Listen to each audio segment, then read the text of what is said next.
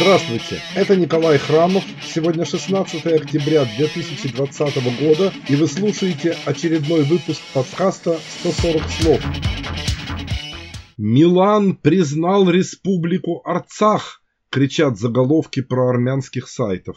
Речь идет о том, что Коммунальный совет Милана принял резолюцию, в которой призывает власти Италии признать республику Арцах.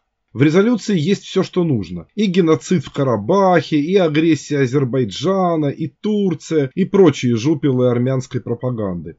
Внес ее председатель фракции народников, Популари, некто Маттео Форте, известный главным образом своей борьбой с исламской угрозой и с мечетями, а также тем, что на него подавала в суд демократическая партия, которую сеньор Форте в своем обличительном раже обвинил в получении финансирования от египетских братьев-мусульман.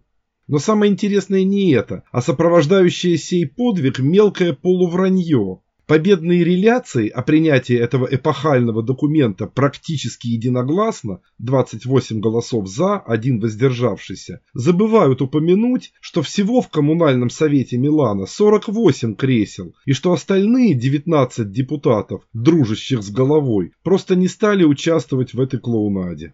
Это был Николай Храмов и очередной выпуск подкаста «140 слов». Вы можете слушать и читать этот и другие выпуски на моем сайте храмов.ру. Если вы хотите поддержать этот проект и получать все выпуски первым, присоединяйтесь ко мне на Патреоне www.patreon.com храмов через KH или просто кликните на ссылку в описании. Услышимся!